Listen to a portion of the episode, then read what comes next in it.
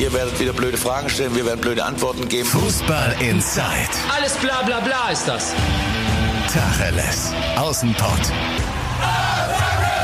Der Fußball-Podcast mit den Experten von Funke Sport und den Lokalradios im Ruhrgebiet.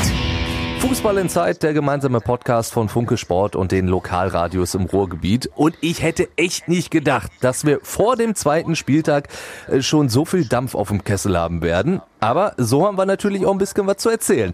Wir, das sind heute Funke Sportreporter Andreas Ernst. Moin Andi. Hi, Timo. Und ich bin Timo Düngen, der Mann vom Radio und als solcher stehe ich auch im Radiostudio. Andi ist uns zugestaltet aus dem Homeoffice, aber letzten Freitag, da war Andi unterwegs und zwar in der Allianz Arena und da hast du dieses jetzt, Null Jetzt, jetzt, jetzt muss ich erstmal einhaken. Ja. Du hast, Timo, du hast wirklich gedacht, äh, nicht gedacht, dass so viel Dampf auf dem Kessel ist? Nee, so Vor viel dem zweiten nicht. Spieltag? Nein. Also ich, also, weil ich sag mal so, die, die Schalker Niederlage war ja zu erwarten. So, pass auf, damit hat jeder gerechnet. Aber da ausgerechnet ein 0 zu 8 wird und David Wagner jetzt schon äh, ja wirklich äh, wackeln wäre ja untertrieben. Also der, der schwingt ja hin und her, der kann sich ja gerade immer nur so mit den Armen gerade so abstützen. Das hätte ich tatsächlich nicht gedacht. Ja, der Rucksack aus der letzten Saison war schwer, aber dass da jetzt acht Bleistücke reingekommen sind, das hätte ich jetzt so nicht gedacht. Oh, das hast du wieder schön formuliert. Schönes Bild, oder? Ja, ähm, es war nicht der schönste Saisonstart, nicht nur für die Spieler, sondern natürlich auch für Reporter. Du freust dich ja so ein bisschen, du kennst das ja auch, ne? Dann geht die neue Saison endlich wieder los. Die Vorbereitung diesmal war äh, durch den Ausfall des DFB-Pokalspiels sieben Wochen lang und eine Vorbereitungszeit.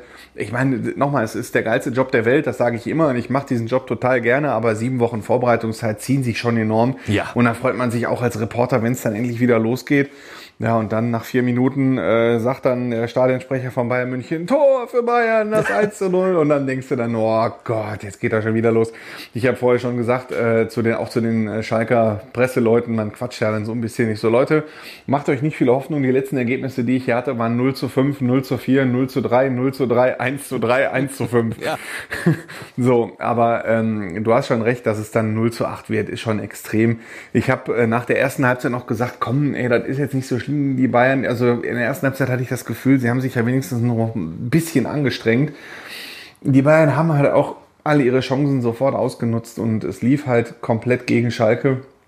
Aber nach diesem 0 zu 4, kurz nach der Pause, darfst du dich nicht so aufgeben als Profimannschaft. Und äh, wenn das am Ende 0 zu 12 oder 0 zu 14, also in Bundesliga-Rekordsphären ähm, ausgegangen wäre, hätte auch keiner irgendwas sagen können.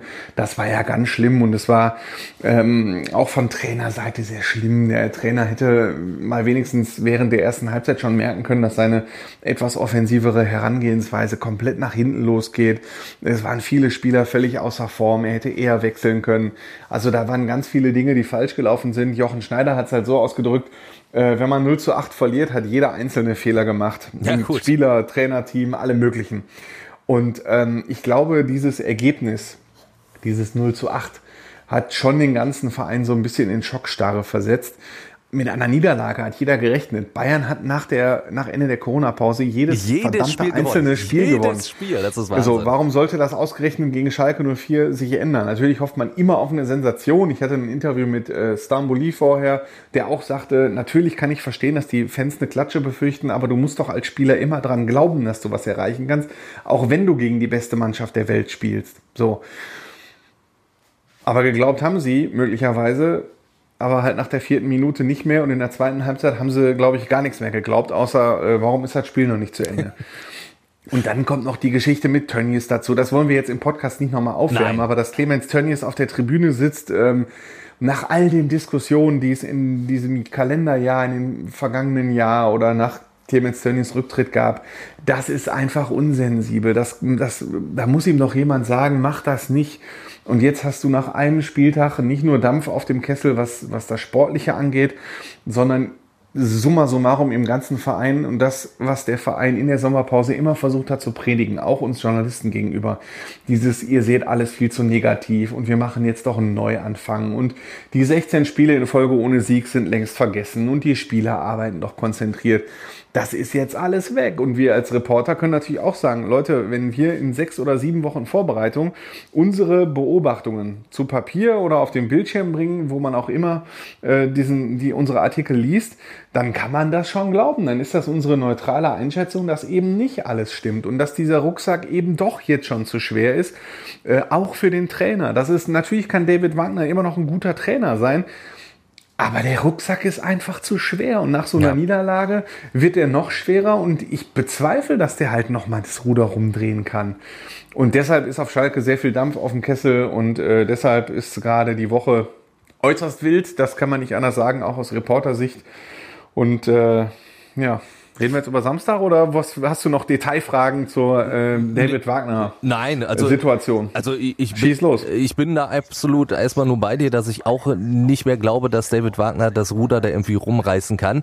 Und ich finde, also diese hohe Niederlage, das sind natürlich auch so, so ein bisschen ähm, eine kleine Parallele zu Tedesco damals. Ne? Das, der durfte ja auch weitermachen. Dann hieß es noch, nee, der kriegt nur diese Chance auch das Spiel gegen Leipzig. Und dann gab's halt diese Wahnsinnsklatsche in der Champions League. Und da hat Schalke ja dann damals wirklich die, die Reißleine gezogen. Jetzt bekommt Wagner nochmal diese Chance gegen Bremen.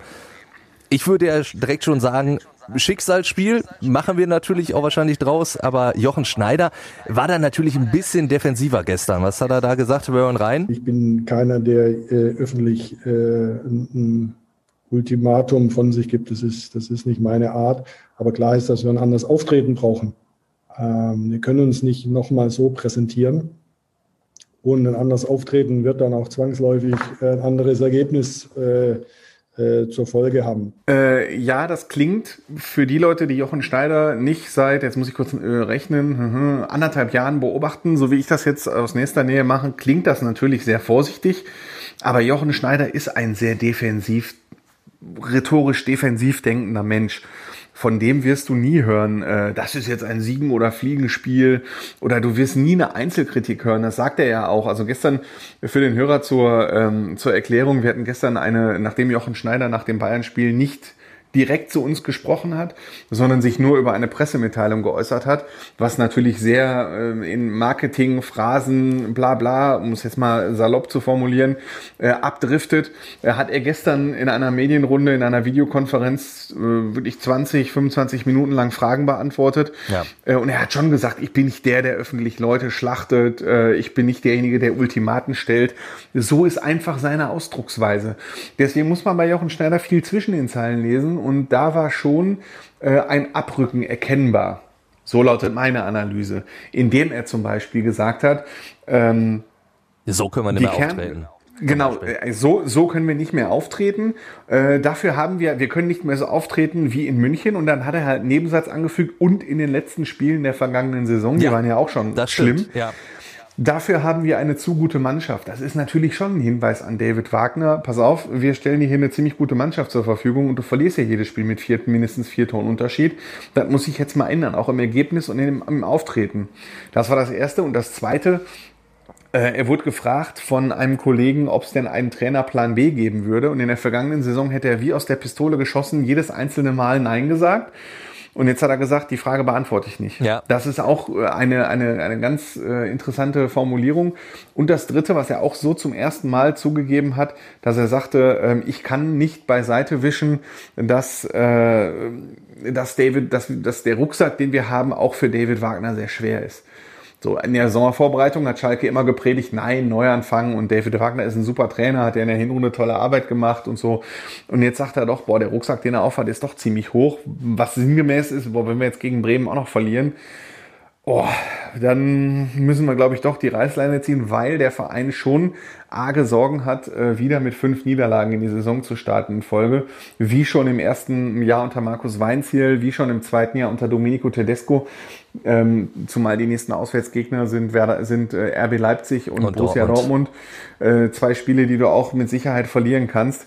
Und äh, die Sorge ist halt schon groß, wenn das gegen Bremen schief geht, dass es danach auch weiter schief geht. Und äh, äh, gerade der Kaderplaner Michael Reschke sägt schon fleißig äh, seit mehreren Wochen und Monaten an David Wagner Stuhl. Der Aufsichtsrat wird unruhiger, äh, weil die haben auch einfach Angst. Und es ist definitiv kein Fortschritt erkennbar, sondern im Gegenteil, äh, sieben Wochen Vorbereitung hatte David Wagner Zeit, äh, damit sich die Mannschaft im ersten Spiel wenigstens 90 Minuten lang äh, wehrt und eine gute Leistung zeigt. Und wenn die 1-3 verloren hätten, meinetwegen, äh, hätten aber wirklich über 90 Minuten eine gute Leistung gezeigt, wird kein Mensch irgendwas sagen. Nee. Wenn gesagt, Wagner hat das super hingekriegt. Aber es sind nur Rückschritte erkennbar und das geht ja nicht. Ja, ich hätte normalerweise wirklich auch nicht. wirklich gesagt, so komm, eine erste Bilanz kannst du vielleicht nach fünf, sechs Spielen ziehen, weil du halt äh, diese Auswärtsspiele hast, wo du ja normalerweise, muss man sagen, eh nichts mit irgendwas rechnen kannst. Ne? Weil jetzt München, du sagst ja auch, 3-1 verlieren, hätten alle gesagt, ja komm, haben sich gewehrt, Ast rein. Jetzt hast du aber, wie gesagt, schon diese Situation, dass du gegen Bremen ein komplett anderes Spiel zeigen musst. Ja, und wie soll das funktionieren? Das frage ich Timo, Wie soll das gehen? Ja, ja, ähm, natürlich, also du musst, du musst äh, auch sehen, was ähm, dass von diesen äh, Spielern, die in München auf dem Platz gestanden haben, äh, von Anfang an haben acht diese schwarze Serie gar nicht mitgemacht.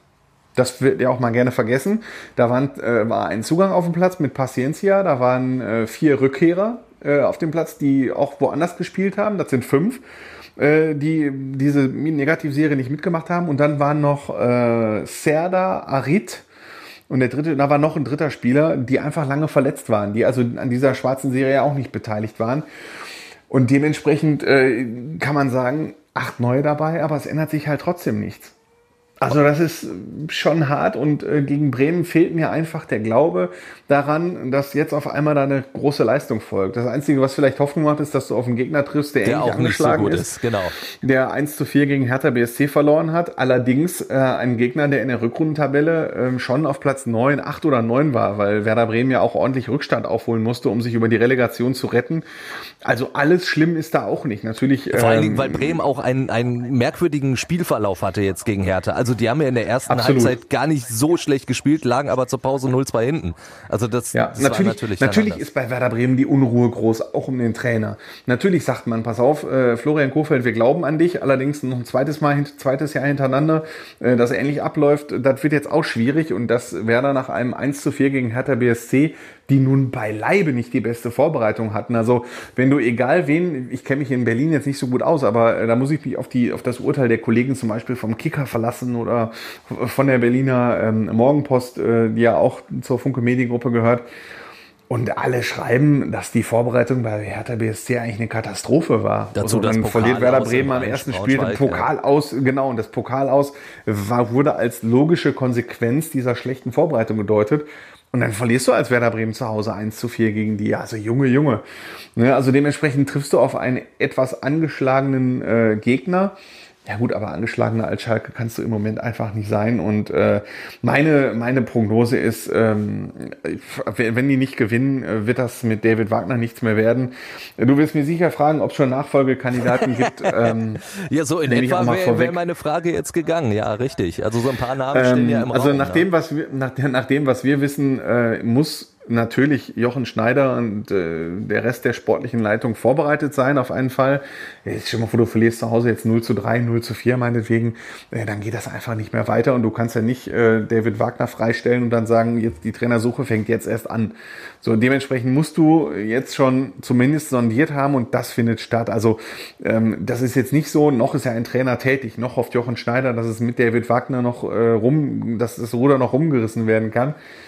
Äh, aber die Trainer, die man gegebenenfalls irgendwann ins Auge fassen könnte, die werden jetzt zumindest schon mal gefragt, ob sie auch für Schalke 04 in der aktuellen Situation verfügbar seien. Soweit geht's. Es gibt eine Liste, die wird von oben nach unten abtelefoniert. Da geht's allerdings nicht um Vertragslaufzeiten, um Gehälter, um äh, konkrete Ziele, sondern da geht's erstmal nur darum abzuklopfen, könnten wir theoretisch auf dich setzen oder nicht, wenn wir den mal den Trainer wechseln. Soweit ist der aktuelle Stand. Die große Frage wäre dann natürlich auch, wann würdest du den neuen Trainer einsetzen? Weil du hast dann eben noch dieses Spiel in Leipzig und danach Länderspielpause. Klingt für mich eher Genau, so du kannst- Übergang genau. in Leipzig, da setzt er irgendjemanden hin, irgendeinen altinternationalen wird er auf, auf Schalke schon finden, der sich da einmal kurz hinsetzt und dann Genau, in ja, der es Länderspielpause krieg, neu anfangen. genau, ich krieg diese Fan-Diskussion auch mit, äh, dass dann irgendwie gesagt wird, mein Gott, setz doch in Leipzig den Bujo auf die Bank. Genau, also Bujo für alle Nicht-Schalker. Bujo ist Michael, der legendäre Michael Büskens, der schon als Co-Trainer von Hüb Stevens mitgeholfen hat, den Abstieg zu verhindern vor zwei Jahren. Ähm, so nach dem Motto, setz den Bujo auf die Bank. Das Spiel hauen wir sowieso in den Sand äh, und dann kann der neue Trainer danach gut anfangen. Die Frage ist, ist sowas professionelles Denken? Du kannst ja nicht ein Spiel vorher schon abgeben. Ja klar. Ähm, und äh, dafür, du hast 34 Bundesligaspiele und du hast 34 Spieltage, um meinetwegen den Abstieg zu verhindern, ins Mittelfeld zu kommen. Da kannst du doch nicht vorher sagen, komm, da setzen wir jetzt irgendeinen, der ähm, jetzt eigentlich nicht so viel Ahnung hat von dem aktuellen Kader, der den Kader nicht zusammengestellt hat, der genau weiß, dass er eher ein Grüßonkel ist. Das muss ja erstmal jemand mitmachen, so von wegen, du machst jetzt eine Woche den Grüßonkel mit den Co-Trainern, die da sind, setzt dich dann dahin, kommentierst eine 0 zu 5 Klatsche und so. Wer macht das schon? Also wer lässt sich schon freiwillig so, so benutzen? Ähm, kann ich mir beim besten Willen nicht vorstellen. Äh, also ich weiß nicht, wie Jochen Schneider tickt. Ich glaube nicht, dass er so tickt. Also glaubst du, dann wäre tatsächlich in dem Fall, sollte es eine Niederlage geben und David Wagner gehen müsste, hätte Schalke relativ schnell einen Nachfolger parat. Ja, noch ist es äh, viel konjunktiv. Richtig, ähm, genau. Ist natürlich völlig klar. Äh, vielleicht gewinnen sie auch 3 zu 0 und ähm, David Wagner darf weitermachen. Nur äh, mittlerweile ist die Situation, so ist auch meine Einschätzung, so verfahren, äh, dass sich bei jeder weiteren hohen Niederlage sich das Ganze immer wieder wiederholt. Ähm, da müsste David Wagner jetzt schon 18 Mal hintereinander gewinnen. Nein, das war jetzt natürlich ein Scherz. Er müsste, da müsste schon eine positive Serie folgen, dass du mal ein, zwei, drei Spiele überzeugend gewinnst, äh, damit oder auch mal einen raushaust. Meinetwegen in Leipzig, wie vor einem Jahr, gewinnst du in Leipzig mal 3-1. Ne? Das hat ja vor einem Jahr auch funktioniert, äh, dass David Wagner, dass, dass du die Leute, die Mannschaft, äh, die Fans und auch die eigenen äh, skeptischen Gremien, Mitglieder der Gremien, dass du die wieder davon überzeugen kannst, äh, die Hinrunde mal in Ruhe weiterzuarbeiten. Äh, ansonsten ist da wirklich sehr, sehr viel Unruhe drin. Also ich glaube, selbst bei einem 1 zu 1, das äh, glücklich durch einen abgefälschten Fernschuss zustande gekommen ist, wäre es auch schon schwierig, mit David Wagner weiterzumachen. Es muss schon ganz klar eine Leistungssteigerung erkennbar sein. Und Jochen Schneider hat sich ähnlich ausgedrückt. Er schaut sich in dieser Woche, was er, er schaut sich meistens die Trainingseinheiten an, aber in dieser Woche schaut er ganz genau hin, weil er sich mit David Wagner ausführlich darüber unterhalten hat und ausgetauscht hat, wie er nach dem 0 zu 8 die Trainingswoche angehen möchte, wie er die Spieler anpacken möchte, worauf es ihm ankommt. Äh, Das hat er sich angehört, das hat er, er hat mit den Spielern darüber gesprochen und jetzt will er während der Woche genau studieren, wie funktioniert das Zusammenleben zwischen Trainer und Mannschaft, Äh, wie gibt sich David Wagner, ändert er seine Ansprache, ändert er die Aufstellung äh, und damit er sich dann nach dem Bremen-Spiel das abschließende Urteil erlauben kann. Jetzt haben wir sehr lange äh, negativ gesprochen, äh, mussten wir, weil wir halt eben über Schalke gesprochen haben. Aber es gibt ja auch positive Aspekte im Ruhrgebietsfußball. Das haben wir auch am letzten Wochenende gesehen. Borussia Dortmund, ein äh, sehr, sehr souveräner Sieg gegen Borussia Mönchengladbach, also jetzt auch nicht unbedingt Laufkundschaft. Und ich war wirklich begeistert, dass ausgerechnet wieder die Jungen, wie ja auch schon im Pokal äh, in Duisburg, ey, dass die da wirklich abgeliefert haben. Ob das jetzt ein Rainer ist, ein Holland, den musst du ja schon fast als, als Routinier da sehen, wenn du dann auch noch so ein Bellingham hast. Das ist einfach nur der Wahnsinn. Absolut, finde ich auch. Ähm, also kann man wirklich nur loben. Jetzt muss ich auch mal wieder ein bisschen auf Schalke zurückgehen, um was Positives zu sagen. Ja. Das Ruhrgebiet ist wirklich eine super Anlaufstation für Talente. Die Dortmunder holen ja jetzt noch ein 16-jähriges Talent aus England. Ja. Äh, ne, der wird ja schon als der neue Sancho verkauft. Äh, und auch Schalke hat heute einen, dem Kapitän der U19, äh, Kerim Jalanoglu, ja. ähm, einem äh, einen, einen Profivertrag gegeben. Äh, das funktioniert im Ruhrgebiet wirklich einwandfrei. Das ist für Schalke der richtige Weg, äh, das auch über die Knappenschmiede zu versuchen. Das geht natürlich nicht nur mit der Knappenschmiede, aber du hast Norbert Elgert, einen der besten Ausbilder Europas und Borussia Dortmund, da hat sich natürlich rumgesprochen, äh, seitdem Dembele für ganz viel Geld nach Barcelona gegangen ist, seitdem klar ist, dass Sancho für ganz, ganz, ganz viel Geld irgendwann nach England wechseln wird. Und Haaland natürlich genau das Gleiche. Es hat sich rumgesprochen, wenn du 18, 19 bist und bist super talentiert, dann wage nicht direkt den Schritt zu Manchester United oder Real Madrid. Dann landest, landest du meinetwegen irgendwann da, wo Martin Oedegaard gelandet ist, der damals auch als Jahrhunderttalent galt, sofort zu Real Madrid gegangen ist, nicht zum Zug gekommen ist und jetzt irgendwo, weiß ich wo spielt. Äh, und immer mal wieder nur sein Können hat aufblitzen lassen. Jetzt wechselst du zu Borussia Dortmund, äh, hast einen super Zwischenstritt, äh, kannst auch spielen, kannst weiter reifen und wirst dann auch bei den großen Vereinen, zu denen du dann hinterher wechselst, eine feste Größe sein. Das ist toll und äh, ne, 13-0 gegen Borussia Mönchengladbach musst du halt auch erstmal gewinnen und jetzt spielst du auswärts in Augsburg.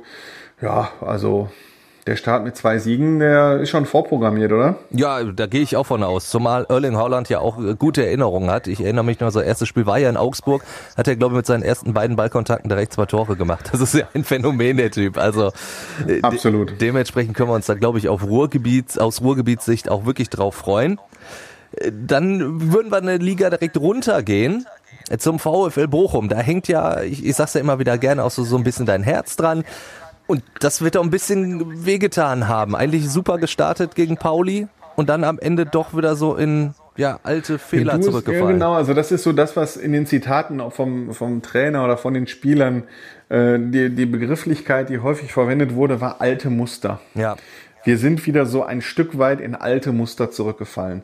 Und das trifft's halt genau. Du spielst als VfL Bochum wirklich überzeugend. Du führst 2 zu 0 gegen St. Pauli. Alles läuft gut. Und dann kriegst du in der 84. und 86. Minute hoppla die Haupt zwei Gegentore, Bums 2-2. Und nur einen Punkt zum Auftakt und lange Gesichter. Das ist äh, total unnötig gewesen. Mit einem 2 zu 0 hättest du wirklich als VfL, als sogar Geheimtipp in dieser Liga genau, ja. ähm, ein Ausrufezeichen setzen können. Das hast du jetzt verpasst und ja, jetzt fährst du wieder zu einem Auswärtsspiel und ähm, ja, da hast du jetzt auch keine, keine Sieggarantie. Aber auch keine übermächtige Macht dir gegenüber. Also der Karlsruher SC ist ja durchaus schlagbar. Äh, Karlsruher SC ist natürlich ein schlagbarer Gegner. Da gibt's ja auch Ärger um den äh, wichtigsten Stürmer, um Philipp Hofmann. Ja, genau. Ähm, ne, Karlsruher SC war Abschiedskandidat. Könnte sein, dass es in diesem Jahr wieder ist. Aber ähm, es wäre natürlich besser für den VfL gewesen, wenn du mit drei Punkten startest. Ich hatte ja so ein bisschen darauf spekuliert, dass der VfL die Rolle übernehmen kann, die Arminia Bielefeld vor einem Jahr übernommen hat. Wenn man sich zurückerinnert, Bielefeld äh, hatte eine her ganz hervorragende Rückrunde gespielt, war die beste Rückrundenmannschaft, ja. äh, hat die Mannschaft kaum verändert und hat deshalb mit einer eingespielten, selbstbewussten Truppe die ganze Saison satt durchspielen können und ist dann völlig verdient aufgestiegen. Vergleich das mit dem VfL Bochum. Der VfL hat, äh, war Corona-Meister der zweiten Liga. Äh, keine Mannschaft war erfolgreicher äh, in den vergangenen, in den letzten elf Spieltagen der Saison, nachdem die Pause beendet war. Der VfL hat auch durch den Transfermarkt, dadurch, dass du keine Spieler teuer abgeben kannst, es gibt einfach keinen Markt. Spieler wie Gonvola zum Beispiel sind dadurch da geblieben. Deshalb hat der VfL wirklich eine gute, eingespielte, selbstbewusste Mannschaft und ein 2 zu 0 gegen St. Pauli hätte diesem Bild natürlich entsprochen. Ja, jetzt spielst du 2-2, Gesichter sind lang und jetzt muss Thomas Reis, der Trainer, natürlich die Jungs wieder aufmuntern. Ähm, ja gut, aber du hast jetzt nicht 0 zu 8 verloren, das ist 2 zu 2 und äh, also wir wollen jetzt auch nicht zu lange Gesichter machen. Alles gut. Also nicht alles gut, äh, aber mein Gott, ein Spiel rum, 2-2, 2-0 geführt. Ziele äh, können, können sich hochziehen in den ersten 70 Minuten, die waren ja wirklich überzeugend. Und äh, immerhin waren es 70 dass es in Karlsruhe wieder gut geht. Ja. Immerhin 70 Minuten, Immerhin ja, absolut. Das, ist, das sind, das sind äh, 67 mehr als Schalke gegen Bayern. ja. Und ähm, ja, 25 mehr als der MSV es in der dritten Liga geschafft hat. Denn da ja, jetzt übernehme ich wieder, wie immer, die Rolle, wenn wir beide quatschen, ja. übernehme ich jetzt ich wieder die Rolle. Timo, du warst so optimistisch ja. und jetzt äh, 1 zu 3 bei Hansa Rostock. Es ist natürlich ein sehr schwerer Gegner am ersten Spieltag in Rostock. Dazu sind wieder Zuschauer im Stadion, Hexenkessel äh, boah, das, das ist natürlich hart, bei so anzufangen. Aber du musst halt auch nicht 1 zu 3 verlieren, oder? Absolut nicht, weil du hast eine richtig gute erste Halbzeit gespielt, hast ähm, äh, müsstest eigentlich 2-0 führen. Also es gab ja diese Riesenchance ausgerechnet durch den Ex-Rostocker Pepic. Wenn der den macht und dann halt das 2-0 durch äh, Schepanik dann gefallen wäre, dann hättest du das locker äh, runterspielen können. Aber so war es dann auch wieder so wie seit der Corona-Pause aller spätestens, dass der MSV offenbar nur eine gute Halbzeit spielen kann. Und das geht mir so was von auf den Zeiger, muss ich sagen. Diese erste Halbzeit in Rostock sah richtig gut aus und dann kommst du raus und das hat Thorsten Lieberknecht ja auch gesagt. Danach war einfach so viel Wucht bei den Rostockern da und das hast du auch gemerkt, klar. Also der Ausgleich und auch das 2-1, das war mehr oder weniger zwangsläufig, weil, weil Rostock so einen Druck gemacht hat und du hast die Zuschauer schon angesprochen. Das kommt natürlich auch hinzu. Dann ist Rostock auch noch eine ganz gute Truppe in der dritten Liga. So, aber was, was mich dann halt echt so ein bisschen traurig stimmt, ist wirklich, dass dem MSV dann überhaupt kein Plan B eingefallen ist. Am Anfang hast du so ein bisschen auf Umschaltspiel gesetzt, hast die Rostocker natürlich ein bisschen mehr Ballbesitz haben lassen. Ja, aber als Rostock dann geführt hat, beim MSV, da fehlten vollkommen die Ideen und auch alle Einwechslungen und so sind vollkommen verpufft. Und dann am Ende kassierst du sogar noch das 3-1, so, so ein bisschen ohne Gegenwehr. Das war dann irgendwie schon sehr deprimierend, muss ich sagen. Gerade zum Saisonstart. Äh, Timo, ein bisschen Timo, mehr hätte man inwie- sich rausholen. äh, Inwieweit äh, schockt, es, schockt es den MSV, dass Moritz Stoppelkamp jetzt länger ausfällt? Entschuldigung, ich habe was quersitzen im Hals. Ah, Ja, das- so, jetzt habe ich wieder, jetzt habe ich wieder eine volle Stimme. Ähm, Moritz Stoppelkamp, vielleicht zur Erklärung für die Hörer. Äh, es wurde lange Zeit gesagt, dass er eine etwas rätselhafte Viruserkrankung hat.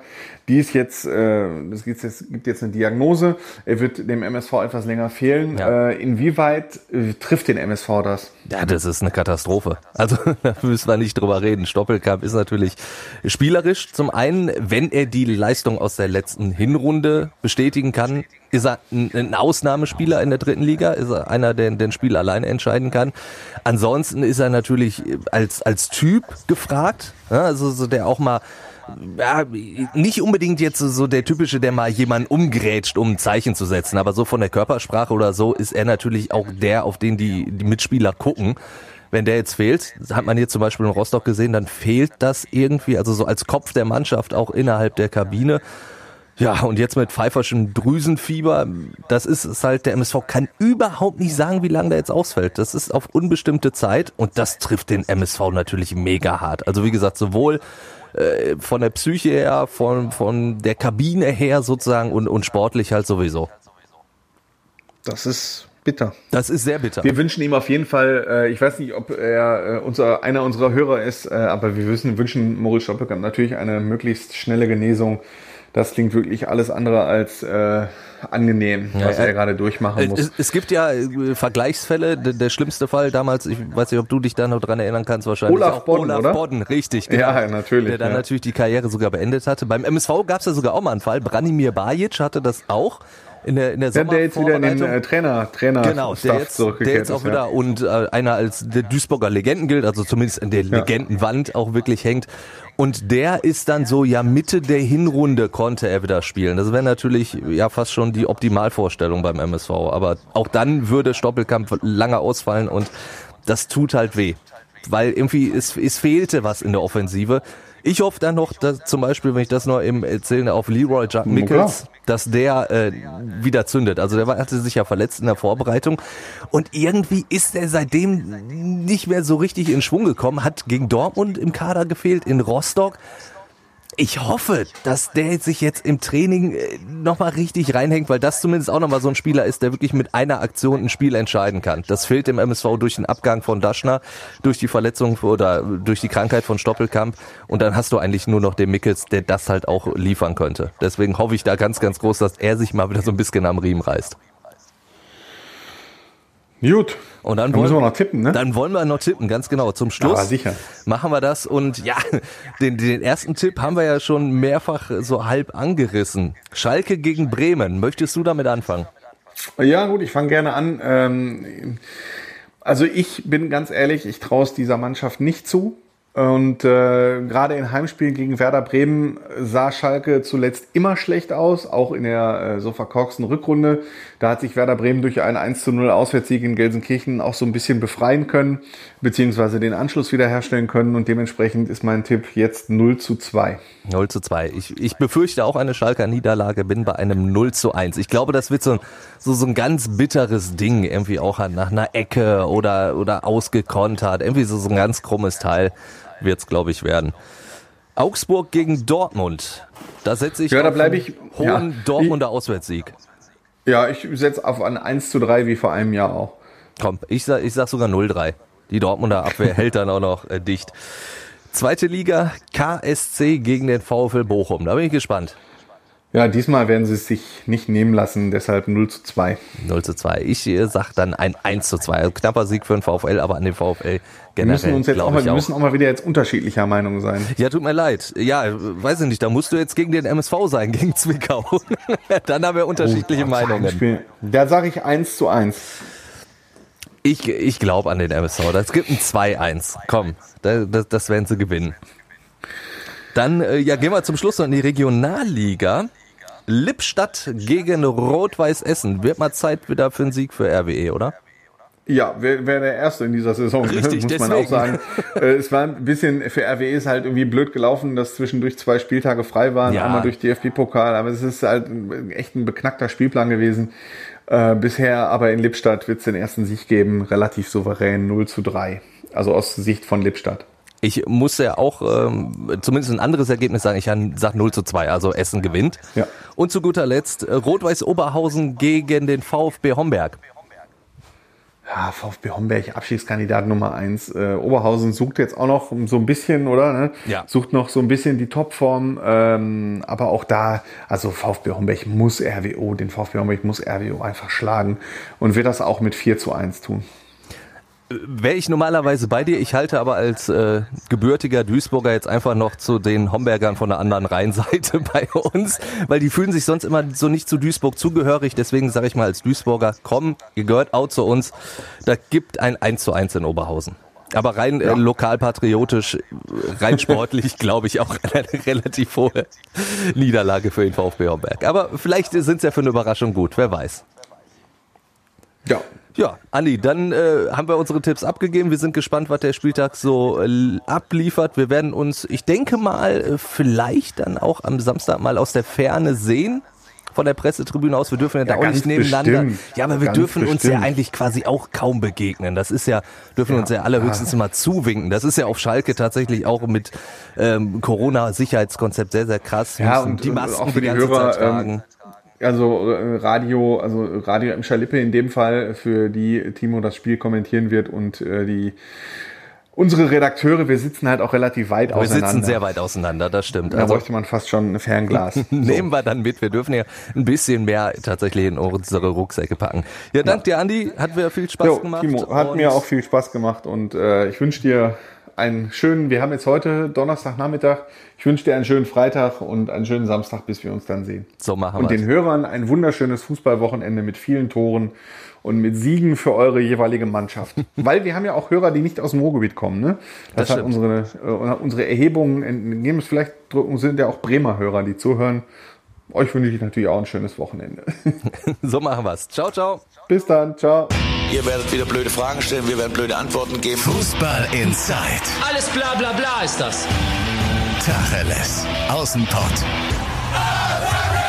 Der Fußball-Podcast mit den Experten von Funke Sport und den Lokalradios im Ruhrgebiet.